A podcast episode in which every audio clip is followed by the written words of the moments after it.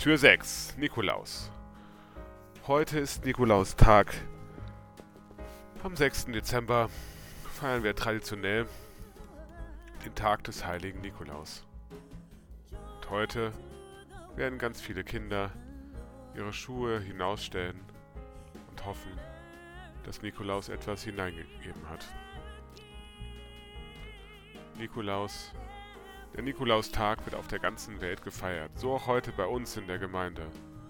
Wir werden einen Kindern eine Amtseinführung und einen Spaziergang aufgrund der Corona-Pandemie. Nikolaus ist, finde ich, immer ein ganz besonderer Tag im Jahr. Man freut sich darüber, über Kleinigkeiten, die man bekommt. Man schenkt gerne etwas man weiß, in ein paar Tagen ist es soweit. Das Licht Gottes ist in der Welt. Und der Nikolaustag ist davon ein Teil. Und ich sage dir eins. Du bist auch ein Teil von dem Licht Jesu Christi. Dein Podcast Licht für die Ohren.